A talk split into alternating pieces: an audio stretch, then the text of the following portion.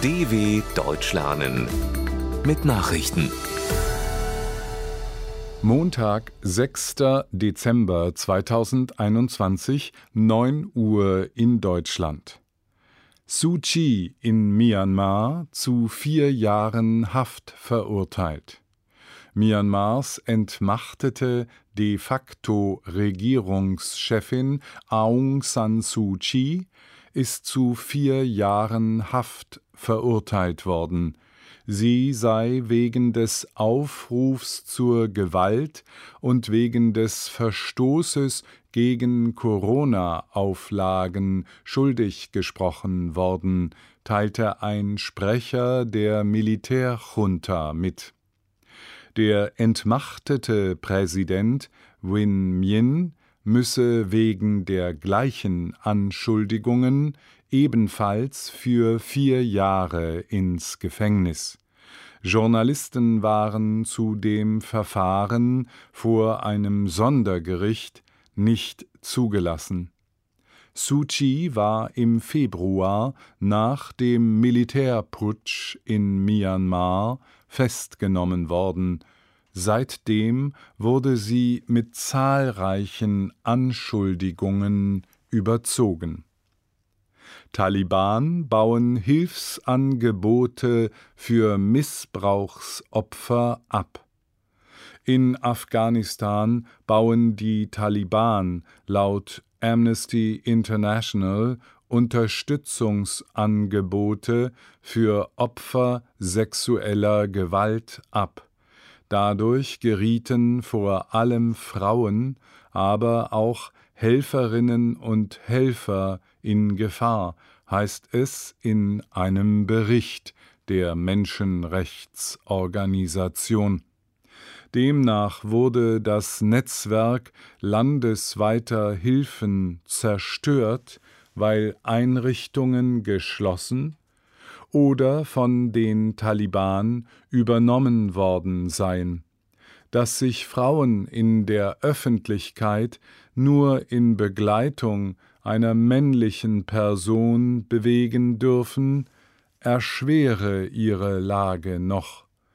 Auch würden Gewalttäter oft aus der Haft entlassen, Opfer hingegen festgenommen, so Amnesty weiter.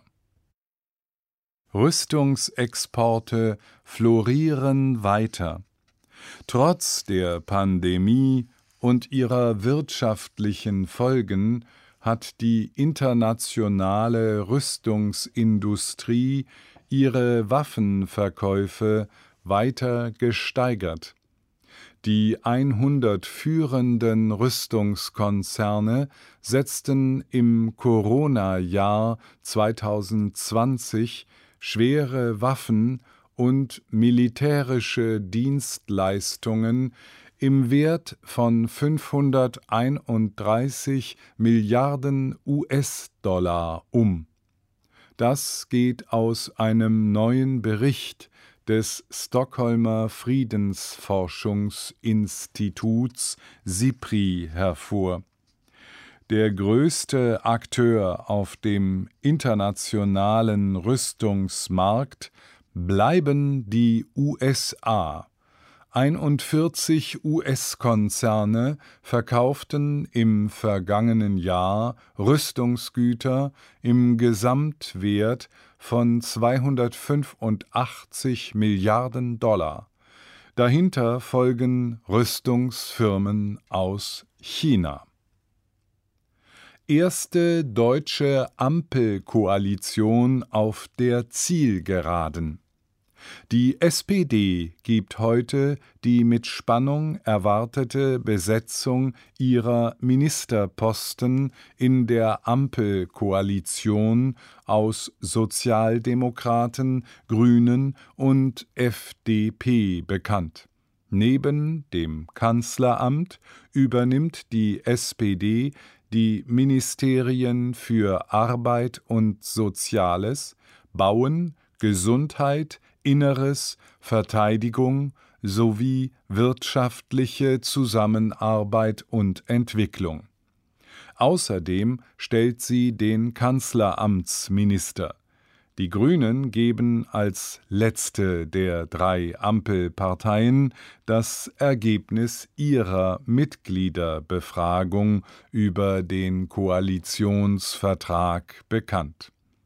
Wenn auch die Grünen zustimmen, kann am Mittwoch Olaf Scholz, SPD, zum Bundeskanzler gewählt werden Gewalt bei Protesten gegen Corona-Maßnahmen in Belgien.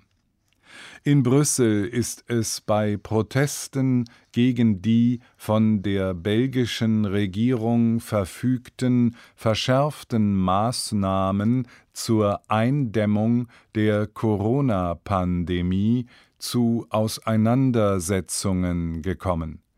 Die Polizei setzte Wasserwerfer und Tränengas gegen Demonstranten ein, die Feuerwerkskörper und Gegenstände auf Polizisten warfen.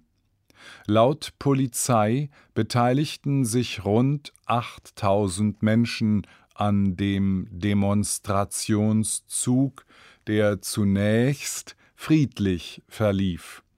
Unter den Teilnehmern waren viele Impfgegner.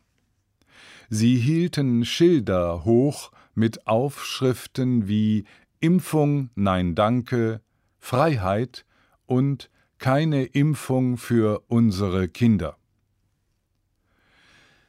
Wahlsieg für Gambias Präsidenten bei der Präsidentenwahl in Gambia hat Amtsinhaber Adama Barrow einen deutlichen Sieg errungen.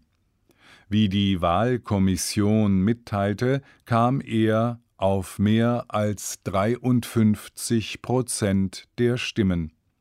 Mit deutlichem Abstand folgt auf Platz zwei Ushainu Dabo mit knapp 28 Prozent der Stimmen. Die Abstimmung gilt als Bewährungsprobe für die erst vier Jahre alte Demokratie in dem kleinen westafrikanischen Staat.